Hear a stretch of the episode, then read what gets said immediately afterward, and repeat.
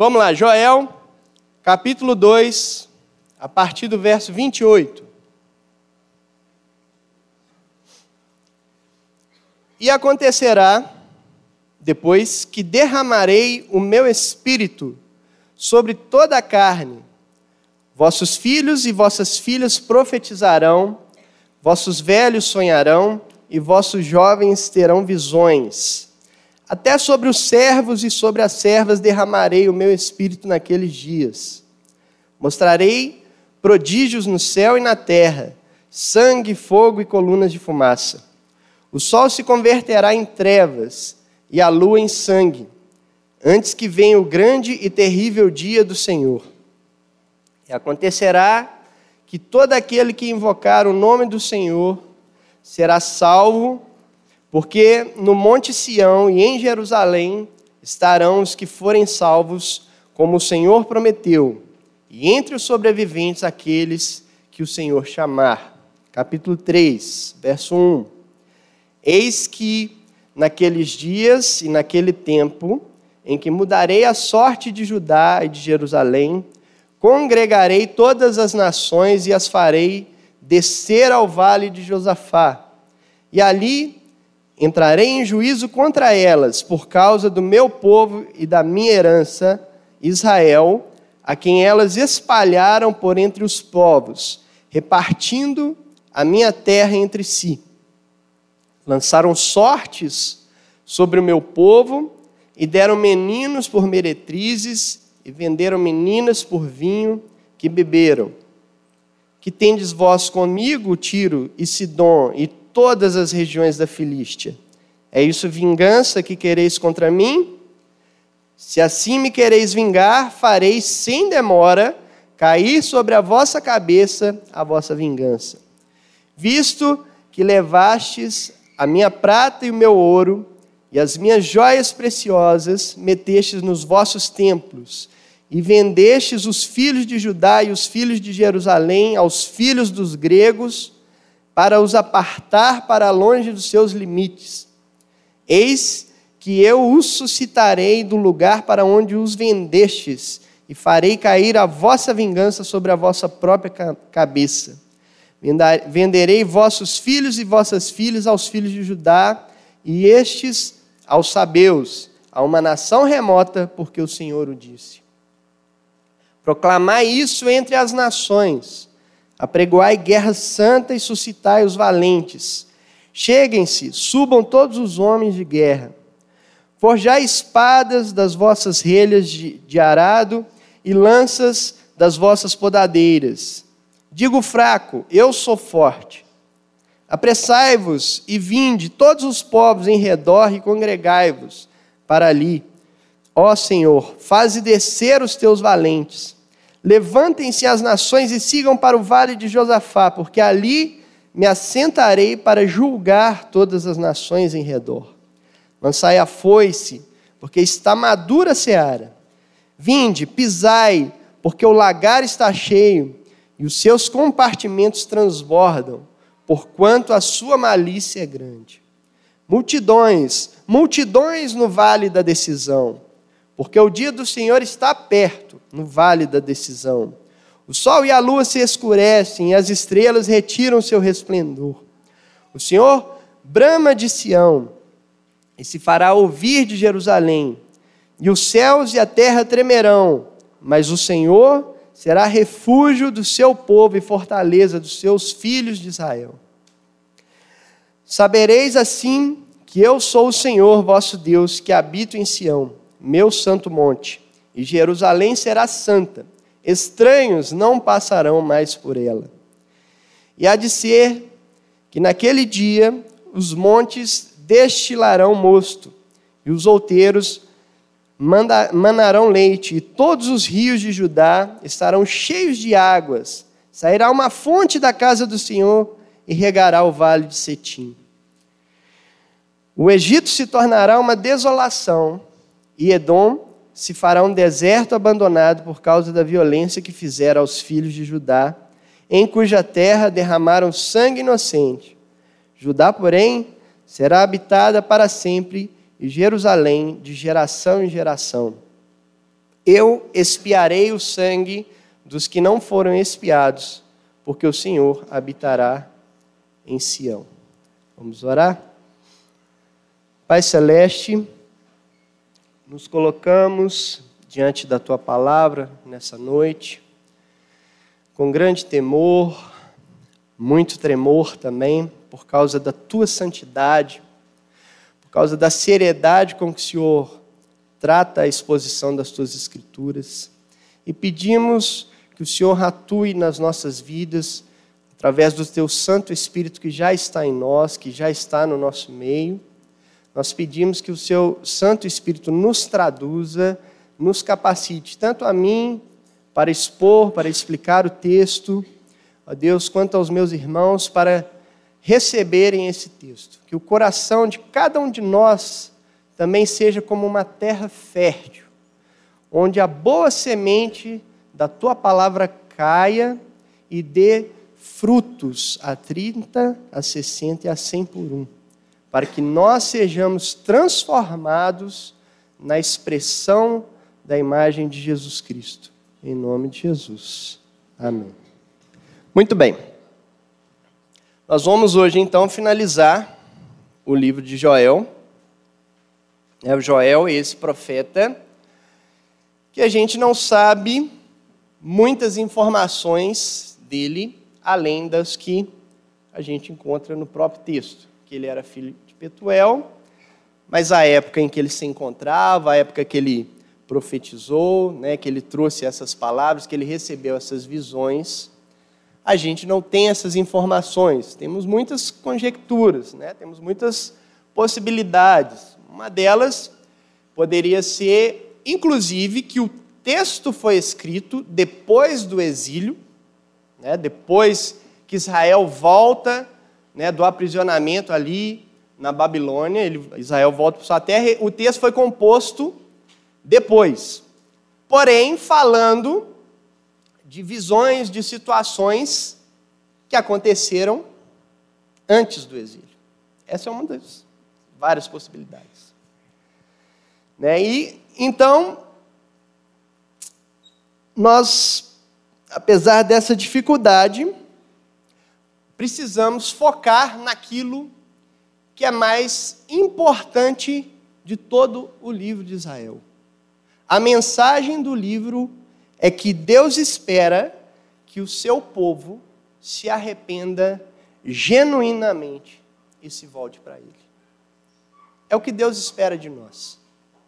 É o que Deus espera da nossa vida. Que nós, o tempo todo, tenhamos, é, vamos colocar assim, a disciplina de nos arrependermos. É muito diferente você arrepender de uma situação que você errou em relação ao que Deus está pedindo. Porque se você errou, você reconhece aquele erro, está muito óbvio a sua atitude diante de Deus. Isso é muito óbvio.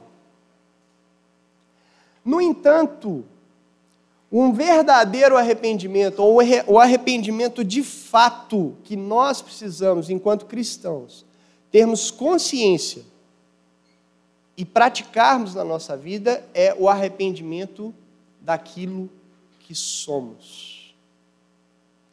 Hoje pela manhã, eu falo para o Silvio, né, que pregou, prega na manhã, que eu sempre que ele traz alguma coisa e eu acho interessante, eu aproveito na noite. Né? Então hoje pela manhã, ele deu o exemplo do próprio apóstolo Paulo, que quando teve essa consciência de que ele precisava não apenas arrepender das coisas erradas que ele fazia, mas arrepender de quem ele era, ele solta um grito de um aparente desespero: miserável homem que sou.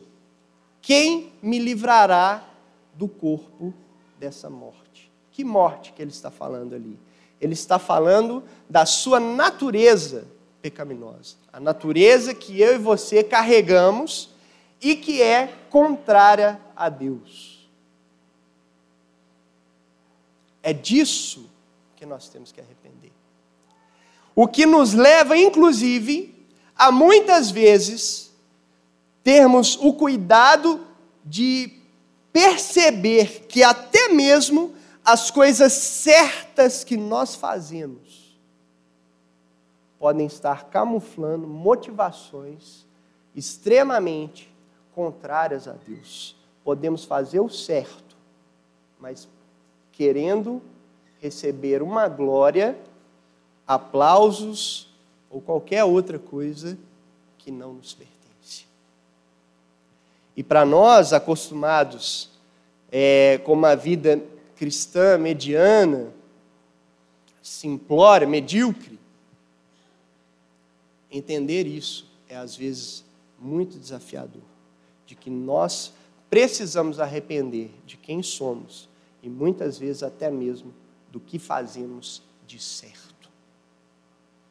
Porque muitas vezes estamos buscando nossos próprios interesses diante da plateia.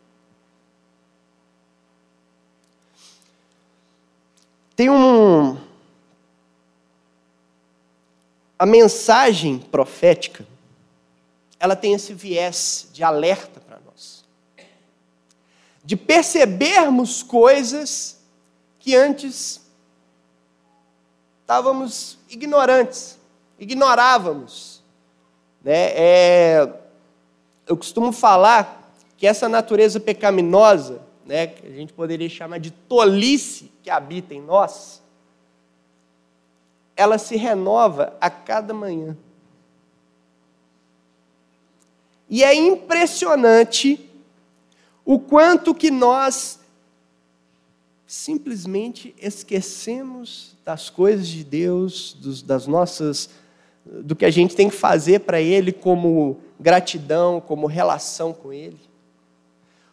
É impressionante como nos esquecemos das mensagens maravilhosas que ouvimos, de pregadores extraordinários, por aí, no YouTube, aqui mesmo. Não, aquela mensagem daquele dia me tocou profundamente. O que, que ela fala? Não sei não, eu sei que me tocou nós temos essa tolice que nos faz esquecer de Deus. E é por isso que o arrependimento na vida cristã, ele tem que ser uma constância. Se você pegar as bem-aventuranças, a primeira bem-aventurança é bem-aventurados os pobres em espírito. Quem é o pobre em espírito? O pobre em espírito é aquele que olha para si mesmo em relação a Deus e ele vê que não tem nada que possa fazer com que ele se aproxime de Deus. Ele não tem um passozinho que ele possa dar em direção a Deus. E Jesus fala que esse camarada que reconhece o seu estado de completa falência espiritual diante de Deus é bem-aventurado e mais, que é desse cara que pertence ao reino de Deus. Bem-aventurados os pobres em espírito, porque deles é o reino de Deus.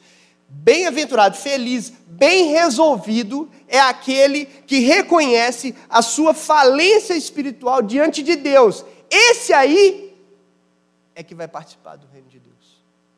O que é diametralmente oposto ao que muitas vezes a gente tem como parâmetro de medida de poder espiritual ou qualquer coisa que nos compare né? E muitas vezes a nossa comparação é até desonesta, porque nós nos comparamos o tempo todo uns com os outros. Nunca o nosso parâmetro é com aquele que Deus colocou para a gente medir, né? Que é Jesus Cristo. Nunca o nosso parâmetro é Cristo. Nosso parâmetro é, ah, eu sou melhor que fulano. Não, eu sou, né, eu fiz aqui errado, não, mas eu pelo menos eu sou melhor que fulano, né? A gente sempre trabalha a nossa espiritualidade dessa forma. E o profeta vem exatamente para denunciar isso. Ele vem carregando uma mensagem que é para você olhar para a sua vida e se comparar com aquilo que Deus espera de você.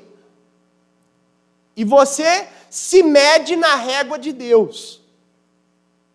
Se você se mede na régua de Deus e não consegue enxergar que você está reprovado, tem um problema.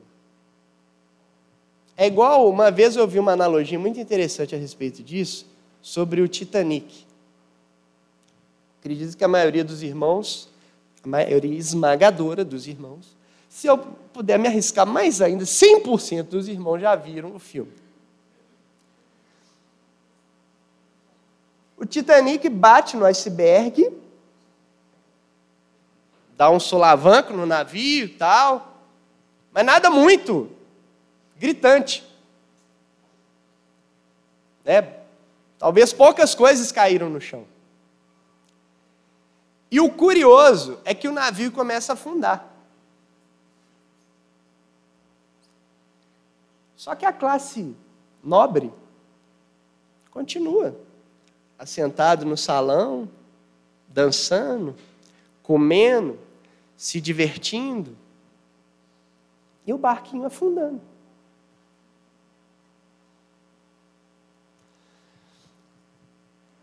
Esse é um problema que a gente também, muitas vezes, carrega. O nosso barquinho está afundando. A gente está aqui na igreja, né? Igreja bacana, tudo organizadinho, tudo bonitinho, tudo né? arzinho condicionado. Um país que te dá condições de uma liberdade de fé, de professar a sua fé. Tudo, né? Tranquilo. Você vem aqui para recarregar as baterias, né, para enfrentar a semana, né? Esperando ouvir uma palavra que vai te dar um up, né? Sair daqui, ó, palavra poderosa, graças a Deus, agora eu consigo ir a semana inteira até o domingo.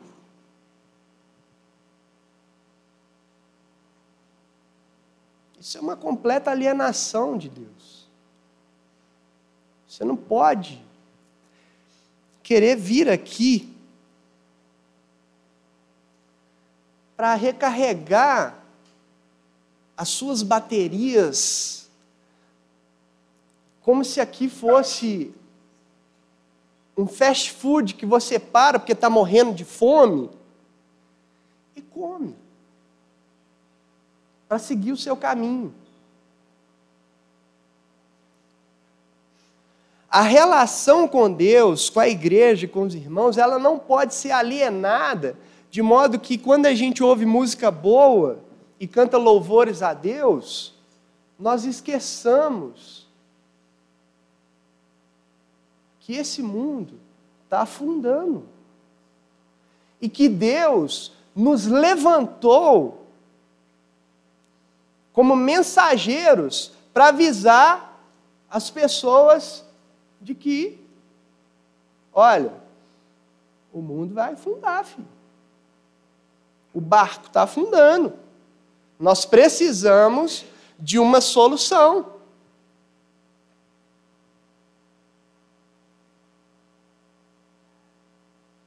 É essa chamada que Joel faz. E quando a gente se pega, se encontra nesse tipo de situação, de olhar para nós, ver a distância que a gente está de Deus.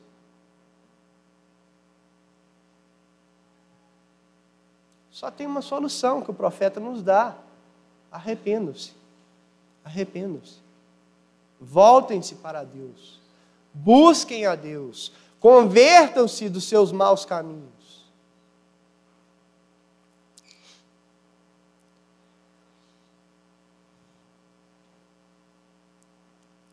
E arrependimento, eu gostei da definição que o Pipo deu semana passada.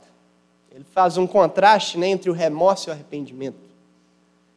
Ele fala que o, o remorso é você voltar atrás, mas com a intenção ou na tentativa de restabelecer o seu status.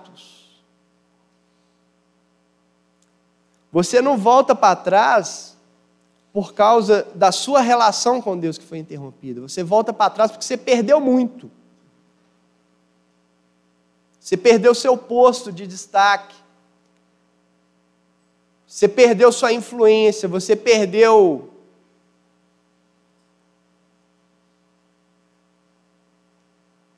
Esqueci a palavra.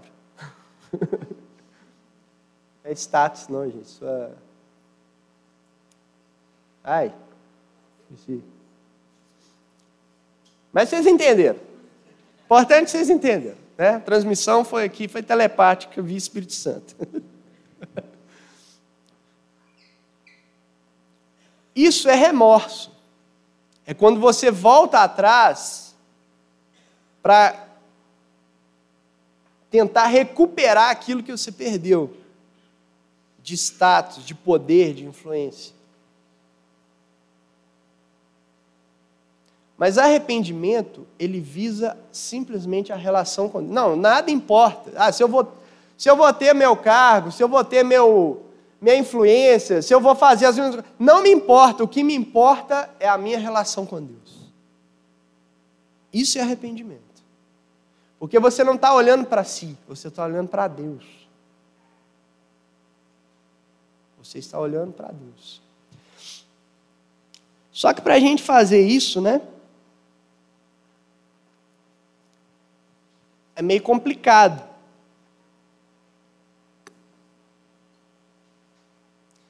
Porque a gente é, é meio lerdo para acordar para esse tipo de coisa. A nossa alienação por causa da queda, por causa da natureza pecaminosa que é em nós, ela trabalha na nossa vida de uma maneira tão rústica ainda, que nós facilmente nos alienamos disso.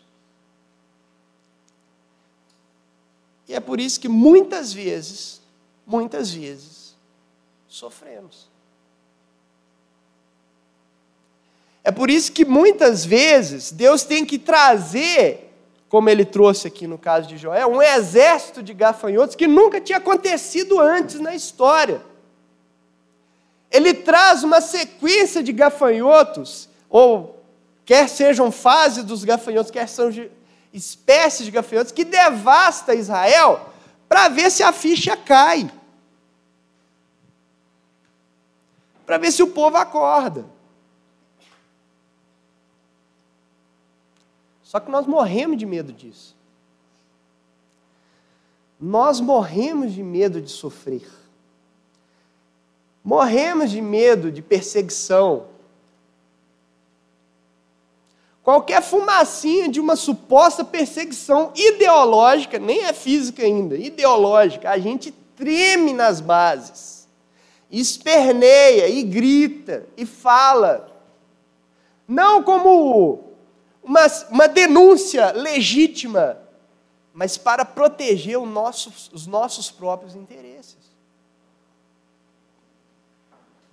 Muitas vezes nossas reações são essas. A gente não gosta de sofrer.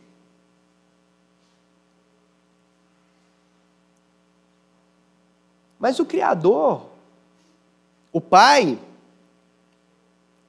para corrigir,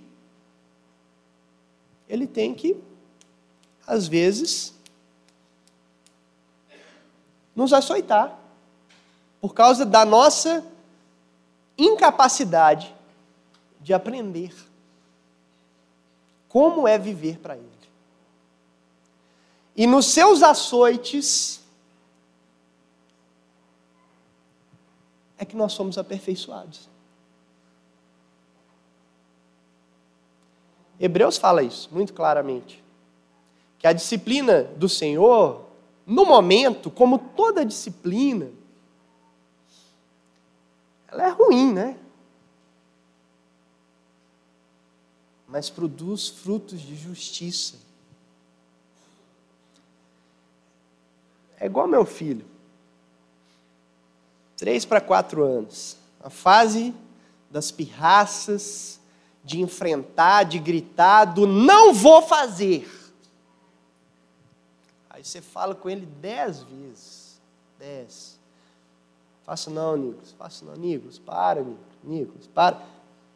Senta lá. Aí já tem que passar para o castigo. E se o castigo não resolve, uma chinelada. Porque da mesma forma que a criança é assim, nós somos assim com Deus. Deus fala, fala, fala, fala, põe placa, põe placa, devagar, ó o buraco, para, você vai morrer. E nós, obstinadamente, conduzimos a nossa vida ao nosso bel prazer. Nós somos assim. Israel era assim. E é por isso que veio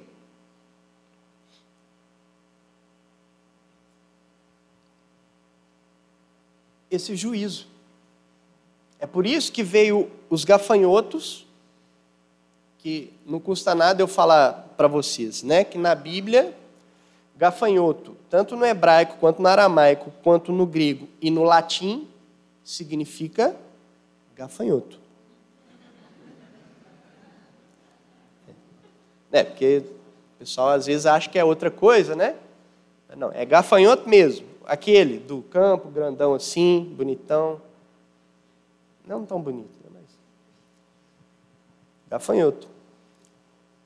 E a ameaça de um invasor vindo do norte. Para que o povo se arrependesse. Se arrependesse da sua conduta diante de Deus, de quem eles eram diante de Deus, da miserabilidade que eles carregavam em si mesmos, as ameaças vêm. Então, eu falo para você, se você não se arrependeu até hoje, vou ser bem honesto com você. Se você não se arrependeu até hoje dessa natureza contrária que você carrega, contrária a Deus, que você carrega em si mesmo, que eu carrego, que todo mundo carrega, a pessoa mais santa, mais doce que você conhece aqui nessa igreja, carrega em si.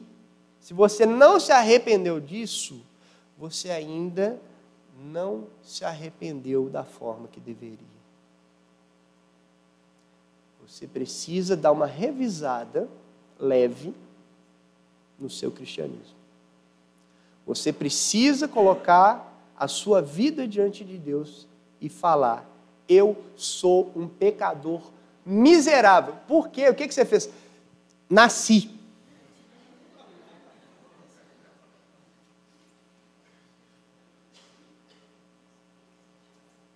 e a todo e qualquer momento eu peco.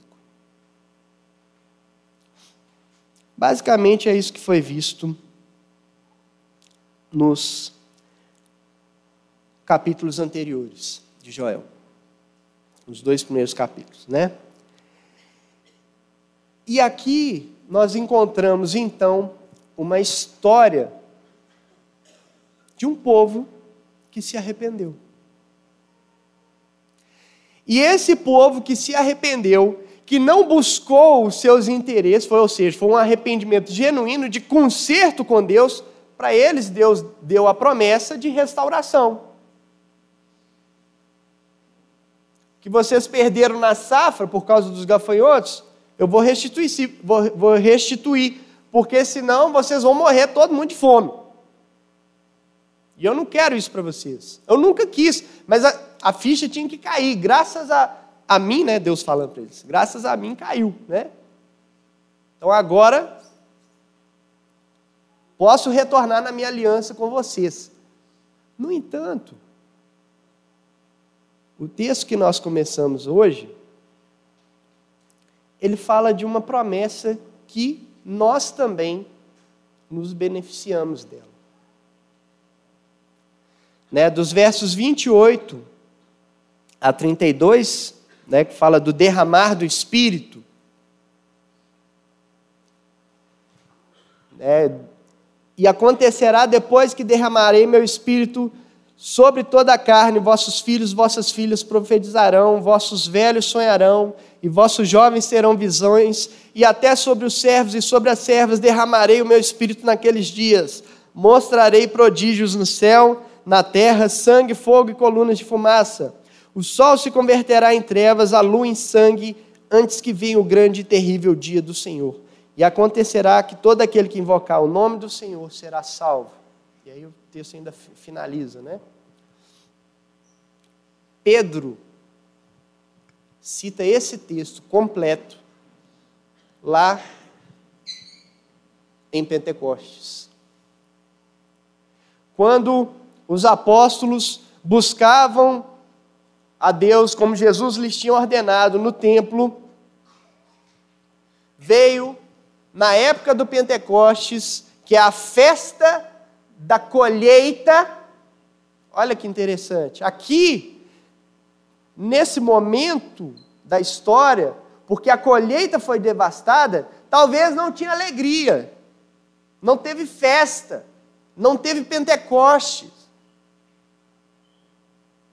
Mas lá, em Atos,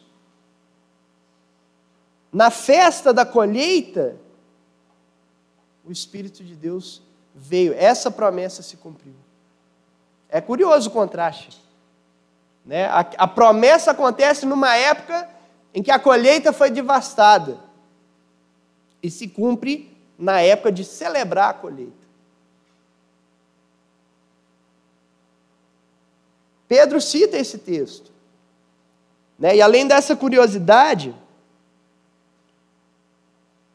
nós temos algumas outras observações que a gente deveria fazer nesse texto.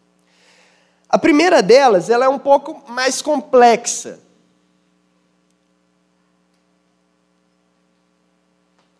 Porque ela fala da forma de atuação do Espírito Santo no Antigo Testamento.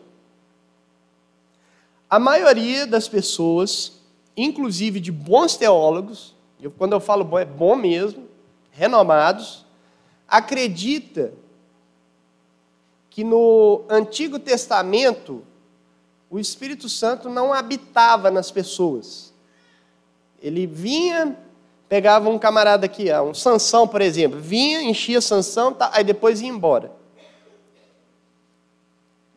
Vários teólogos acreditam dessa forma. Particularmente, não acho a melhor forma.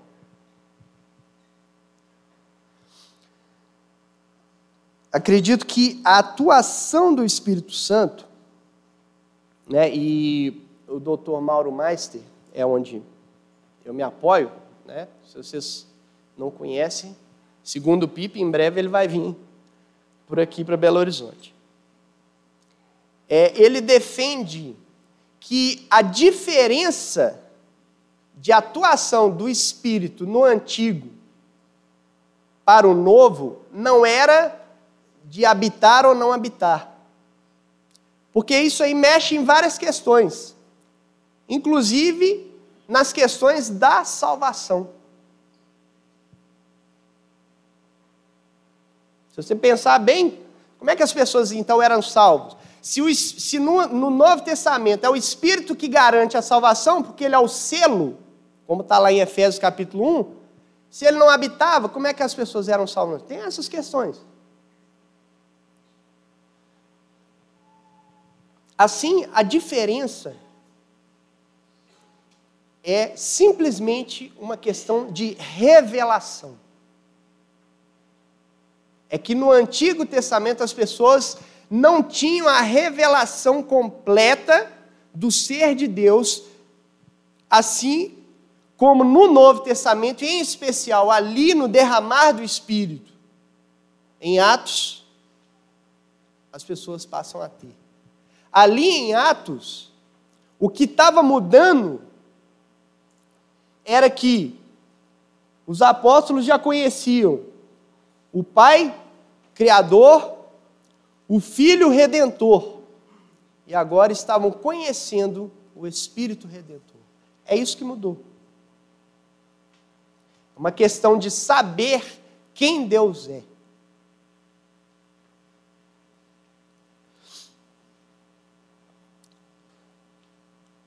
Então,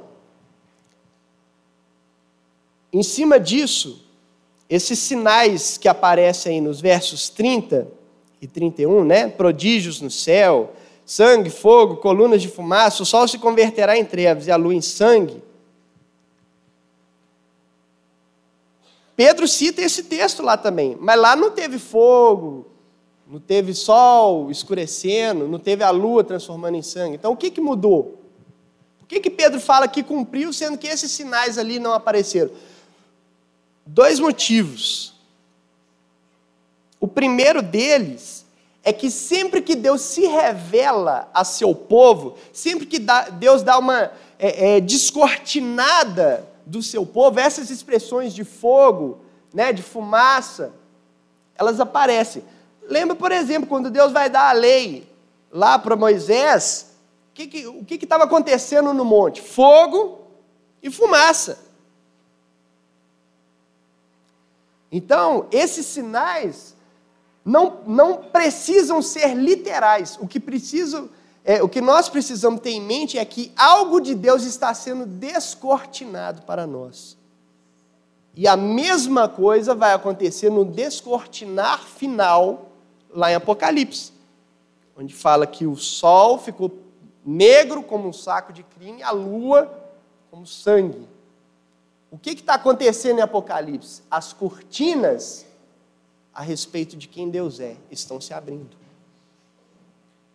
É por isso que Apocalipse não é o livro, ou não significa fim do mundo, significa revelação. Revelação. As cortinas estão sendo levantadas e nós conheceremos Deus da forma como Ele é, de fato, em plenitude, no final da história. É por isso que os mesmos sinais são citados lá. Por outro lado, também, é curioso que esses sinais aqui apontam também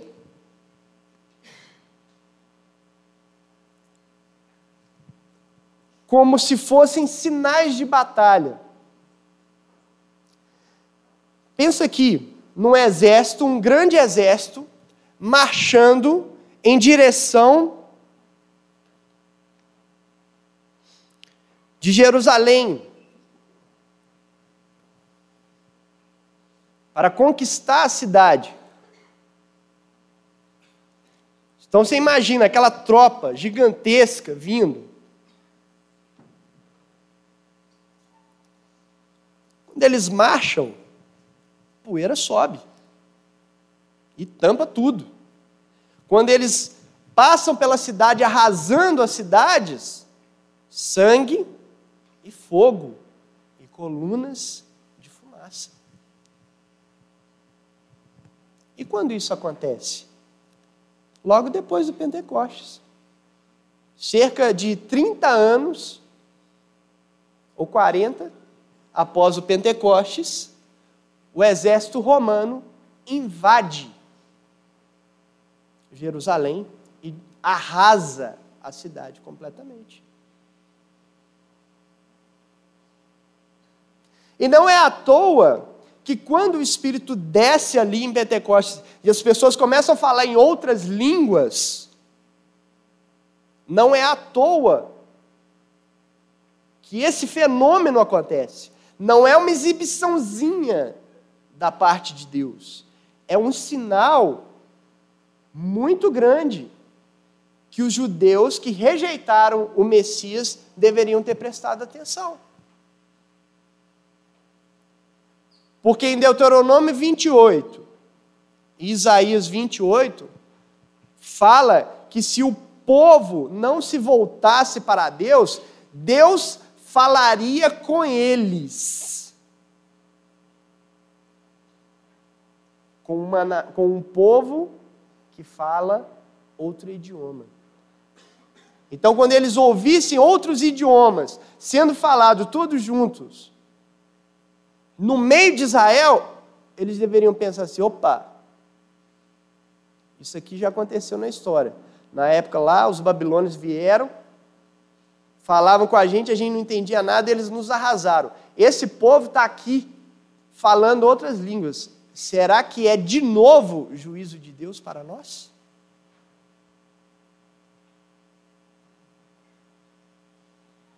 Eles deveriam ter prestado atenção nisso e se convertido. Como não fizeram, rejeitaram o Messias, perseguiram a igreja de Deus. Deus rompeu com eles e os arrasou novamente. Nunca mais Israel foi plenamente construída da forma que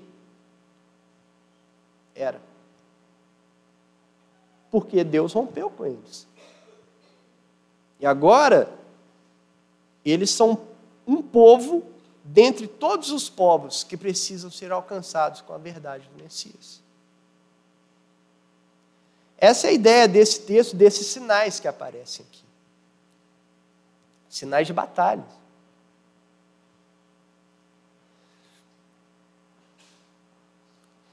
E um outro detalhe, né, quando fala dos filhos, das filhas que profetizarão, os velhos sonharão, os jovens terão visões, esses termos, profetizar, sonhar e ter visões, são praticamente sinônimos. Né, o sonhar é, é a pessoa que dorme e sonha algo revelado por Deus, como era frequente no Antigo Testamento. Então a ideia aqui é de uma intimidade, além dos dons que Deus concede aos homens, a intimidade. Porque Deus se revela para esses homens e lhes possibilita ter intimidade, ter um relacionamento próximo não mais pelos seus esforços, não mais pelos seus próprios méritos, mas simplesmente porque ele veio ao nosso encontro e nos deu essas possibilidades. E quem consegue? Quem pode então se relacionar com Deus? Aquele que invocar o nome do Senhor. Né? E a ideia de invocar está completamente ligada ao arrependimento. Né? Então,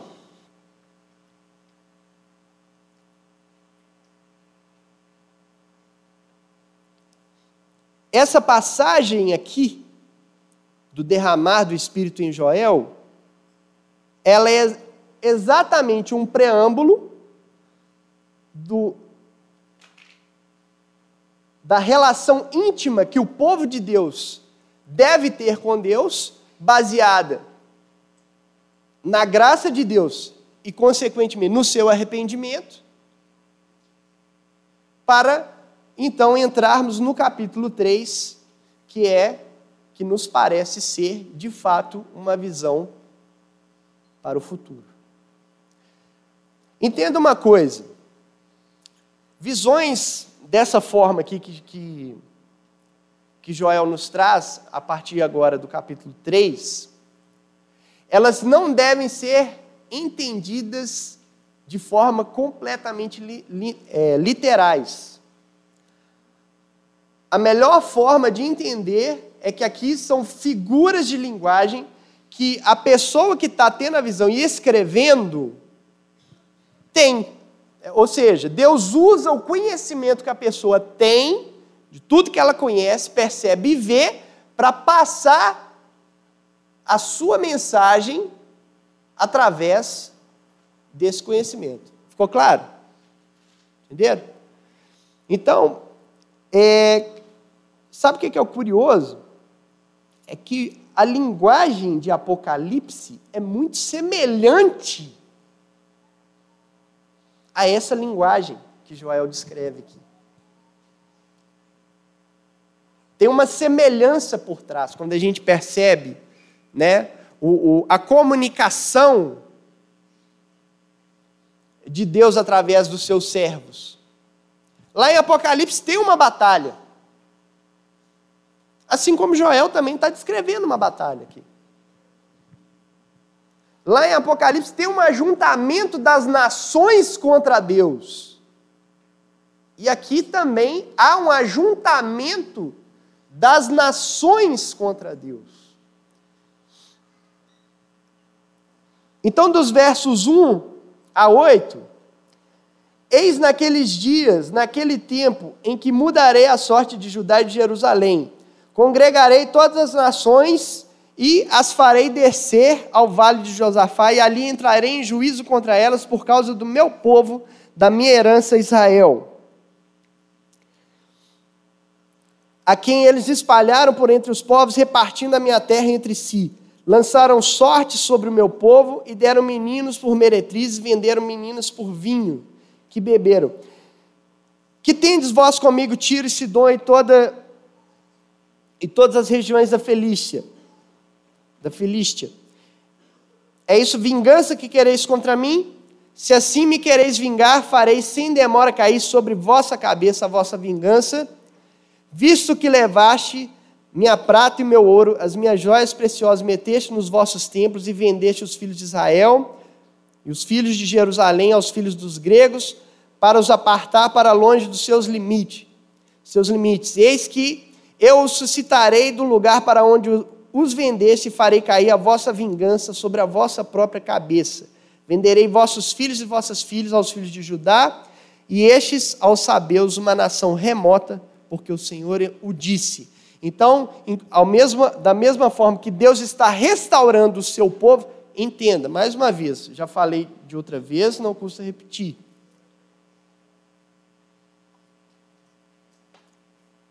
Depois do Pentecostes, o Israel aqui não é a nação, é o povo de Deus, é a igreja.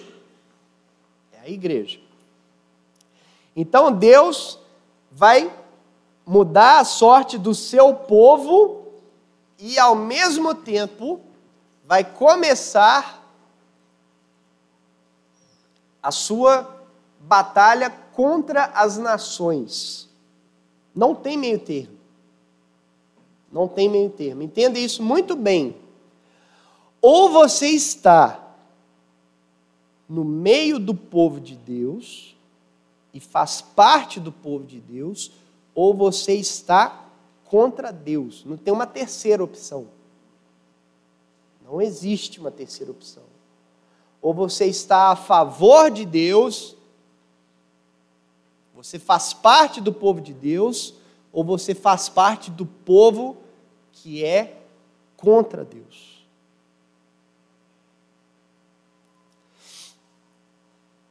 Então, Primeira coisa, essas nações que aparecem aqui, né, Tiro, Sidom, né, as, os filisteus, são inimigos históricos.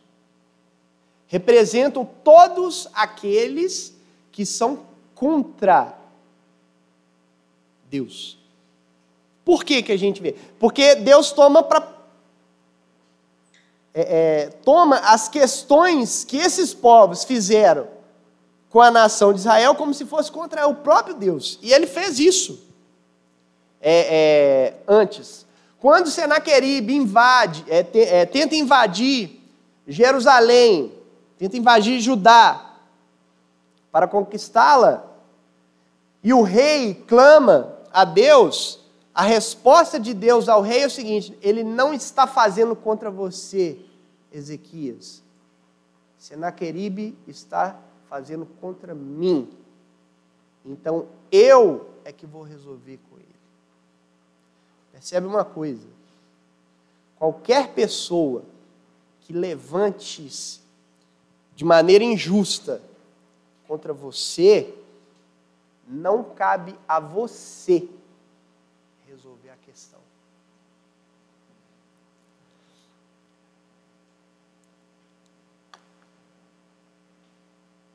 Nós fomos chamados para amar os inimigos. A vingança pertence a Deus, porque Ele executa essa vingança de forma justa. Nós não. Nós não sabemos nos vingar. Nós Quando a gente se vinga, a gente faz com requintes de crueldade. Deus, não, Deus é justo. Portanto, a vingança pertence ao Senhor. Paulo fala isso lá em Romanos capítulo 12. Minha vingança, eu retribuirei, diz o Senhor. E a sugestão de Paulo é que se o seu inimigo tiver fome, dele de comer, se tiver sede, dele de beber. O nosso chamado é para amar. O que Deus vai fazer é com Deus. O nosso Deus já, já estipulou. É para amar. É para amar. Então, esses inimigos de Deus que se levantam né? Eles trazem, faz uma, comete uma série de crimes, né? De maneira hedionda. Vê aí na sequência, olha. Primeiro eles espalharam, no verso 2, espalharam o povo de Israel por entre os povos, pegaram a terra de Israel e repartiram entre si. É, tente entender isso de maneira figurada, ou seja, todo tipo de maldade que se pode fazer. É separar famílias, tomar os bens.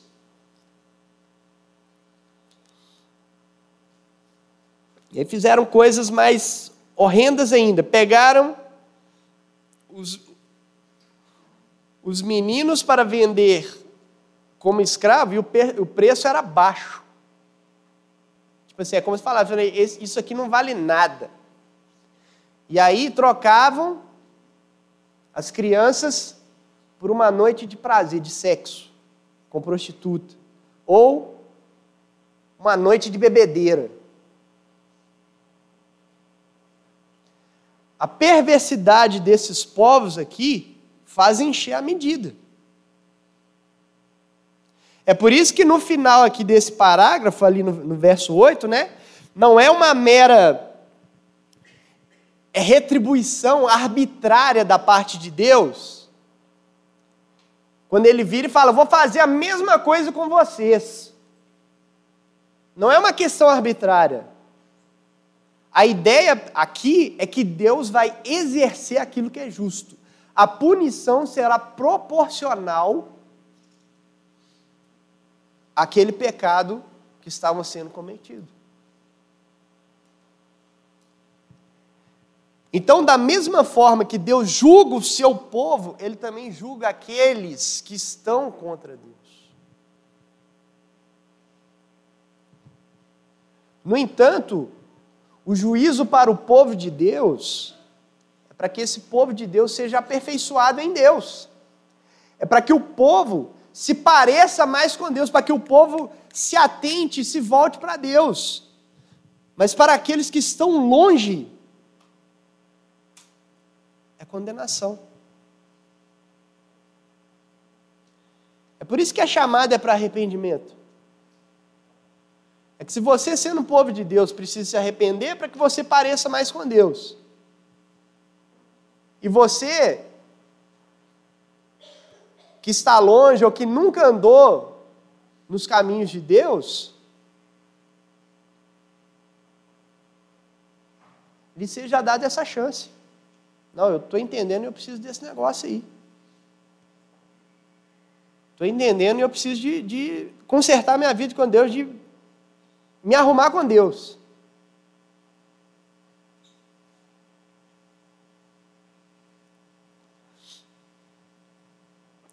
E aí, na sequência,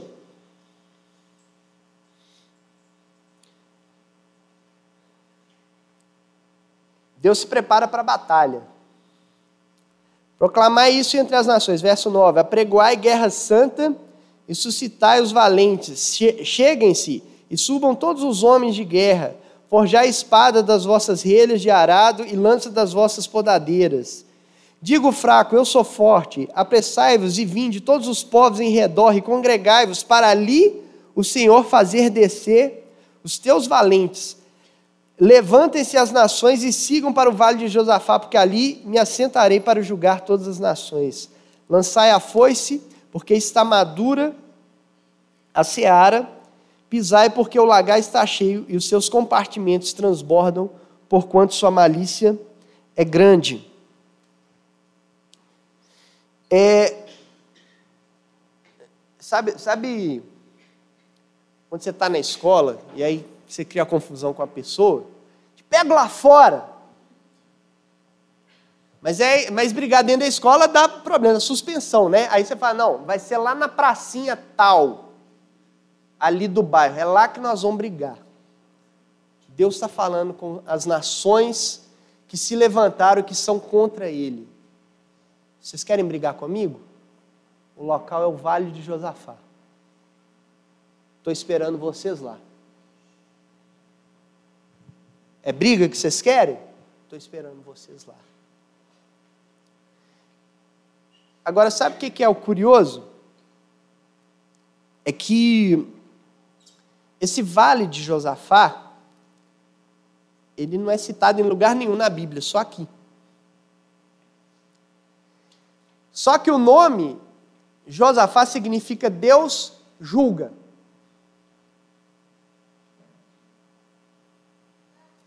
E aí você tem no verso 12: Levantem-se nações e, e, sigam para o vale, olha o jogo de palavras, para o vale onde Deus julga, porque ali me assentarei para julgar todas as nações. É por isso que mais à frente esse vale é chamado de vale da decisão. Porque Deus vai trazer julgamento a todos.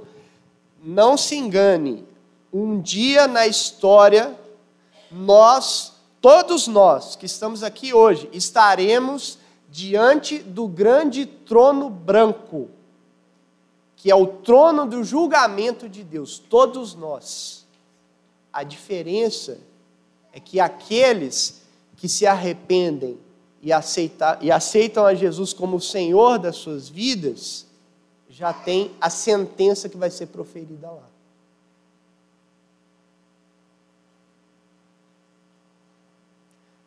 Todos nós passaremos por julgamento.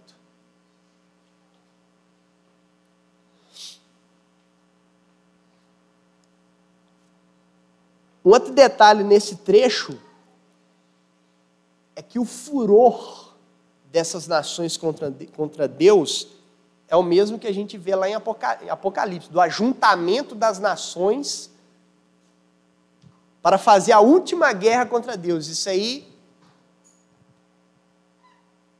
se eu não me engano, é no final do capítulo 19 ou no meio do capítulo 20. Agora mas está tá em um dos dois capítulos. Você lê os dois que você vai ver lá.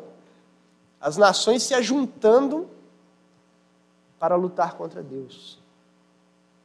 E o furor aqui é que as pessoas vão pegar os seus instrumentos de trabalho, né, na lavoura e transformar em armas. Vai pegar a foice e transformar em uma lança.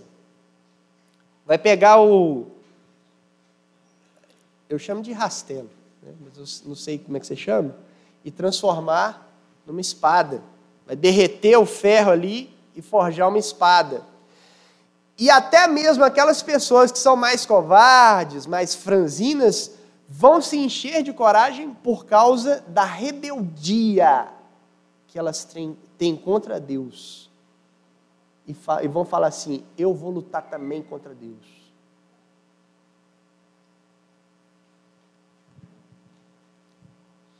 Sabe qual é a ideia aqui? É, é aquela, né, de que o, o sujo se suje mais. Se essa visão aqui é uma visão do futuro, de fato, o que está sendo visto aqui, a ideia que está sendo passada aqui é que aquela pessoa que viveu a sua vida toda contra Deus, o fim dela é querer lutar contra Deus. O fim dela, a condenação dela, é querer lutar contra Deus. é a rebeldia dela sendo levada às últimas consequências. A rebeldia que ela carregou durante toda a vida, sendo levada às últimas consequências de até mesmo querer fazer guerra contra Deus.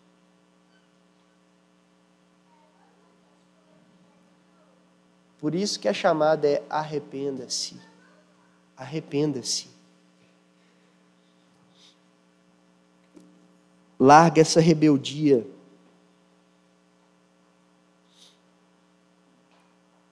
Multidões, verso 14: multidões no vale da decisão, porque o dia do Senhor está perto no vale da decisão. O sol e a luz se escureceram e as estrelas retiraram o seu resplendor. Aí, mais uma vez, a imagem né, dos, dos, dos astros sendo tampados por causa da guerra, da fumaça que sobe, do marchar dos exércitos e da própria batalha. Vocês, se vocês viram aquele filme 300, né, dos Espartas, aí tem uma hora lá que o rei fala para o Leônidas, né? Eu vou cobrir o sol de tanta flecha que eu vou mandar em cima de você. A ideia é mais ou menos essa. De tanta.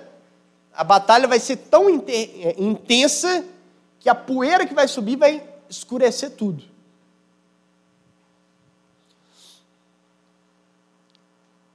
E aí no verso 16 a gente tem uma expressão que nós já ouvimos no livro de Amós, né? A minha, a minha versão aqui ela não é não tem uma tradução tão boa quanto a NVI, né, onde a NVI fala que o Senhor ruge. O Senhor rugirá de Sião e de Jerusalém levantará sua voz. A terra e o céu tremerão. Hoje eu estou bem cinematográfico, né? Vou citar mais um filme. Que toda vez que eu, que eu vejo essa expressão, o Senhor ruge, eu lembro do leão, né? No Crônicas de Nárnia, rugindo, onde os inimigos tremiam apavorados, né? Aquela coisa, ih, deu ruim. O leão chegou, acabou. Corre negada. No entanto, aqueles que são, que estavam do lado do leão, são inspirados, fortalecidos e protegidos. O Senhor ruge de Sião e se fará ouvir de Jerusalém. Os céus e a terra tremerão, mas o Senhor será um refúgio do seu povo e fortaleza dos filhos de Israel todo aquele que é filho de Deus. Ou seja, todo aquele que tem a sua vida dedicada a Deus, uma vida de constância em arrependimento, uma vida de, de reconhecimento da sua pecaminosidade que é inerente e que quer viver seus dias sendo transformado e expressando a Jesus nesse mundo. Para esses, a promessa é de segurança. Ninguém poderá arrebatar você das mãos poderosas do leão de Judá. Ninguém.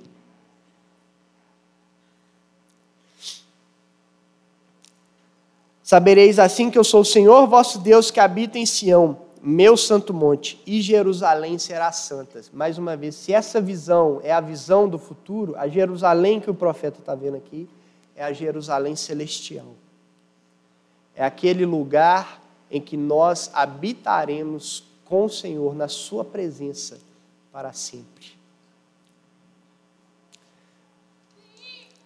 Para fechar,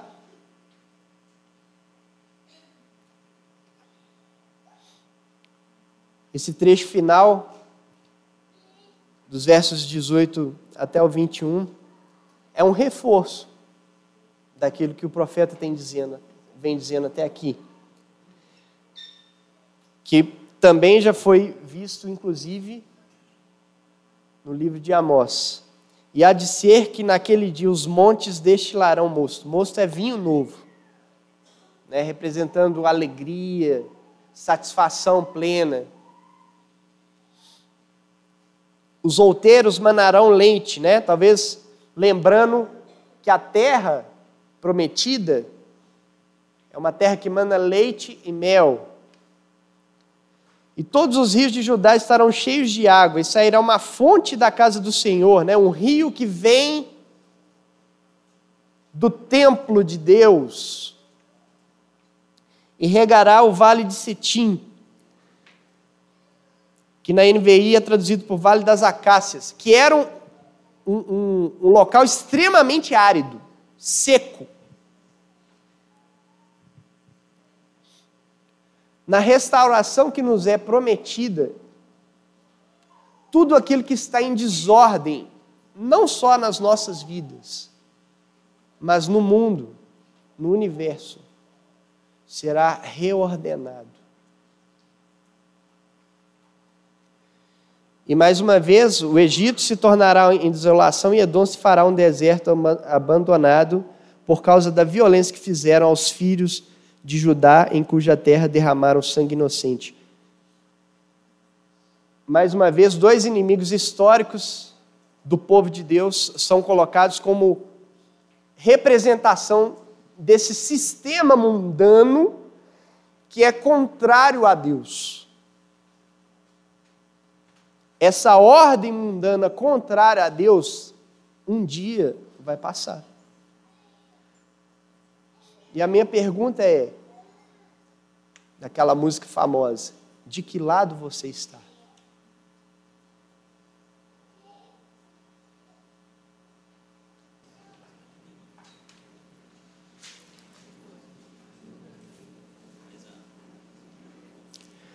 Verso 20: Judá, porém, será habitada para sempre, e Jerusalém de geração em geração. E eu espiarei o sangue dos que não forem espiados, porque o Senhor habitará em Sião.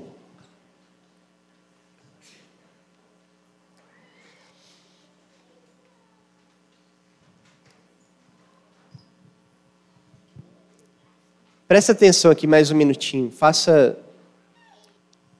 Eu falei no início que a gente morre de medo de ser perseguido e de sofrer. Sabe por quê? Porque a gente não sabe para onde vai. Talvez o sofrimento seja uma ferramenta de Deus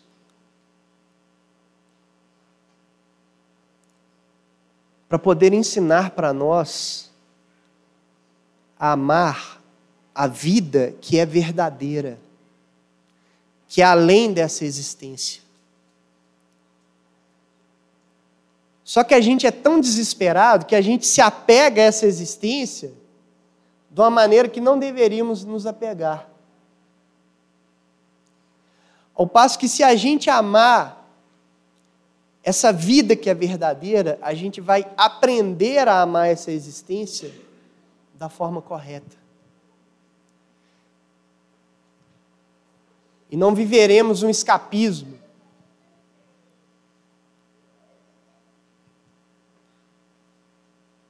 E mesmo que a gente seja frágil e precisa ser relembrado o tempo todo, quando estamos passando por alguma adversidade, alguma situação que mexe com a gente, que nos faz desesperar, mas quando somos lembrados dessa vida verdadeira pela qual nós esperamos,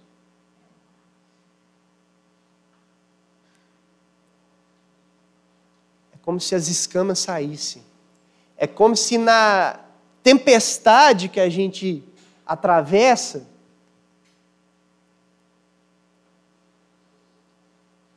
a gente conseguisse enxergar através das nuvens escuras e da chuva que cai, que o sol está lá em cima.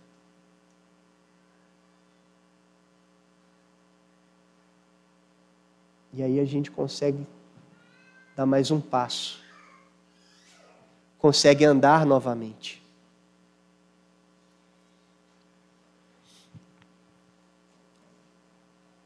E a pergunta e as falas que eu fiz ao longo de toda essa exposição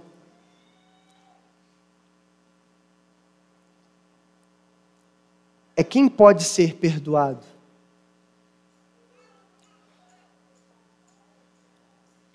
E eu respondo para você que é aquele que se arrepende. É aquele que dá atenção à mensagem. Arrependei-vos, pois é chegado o reino dos céus.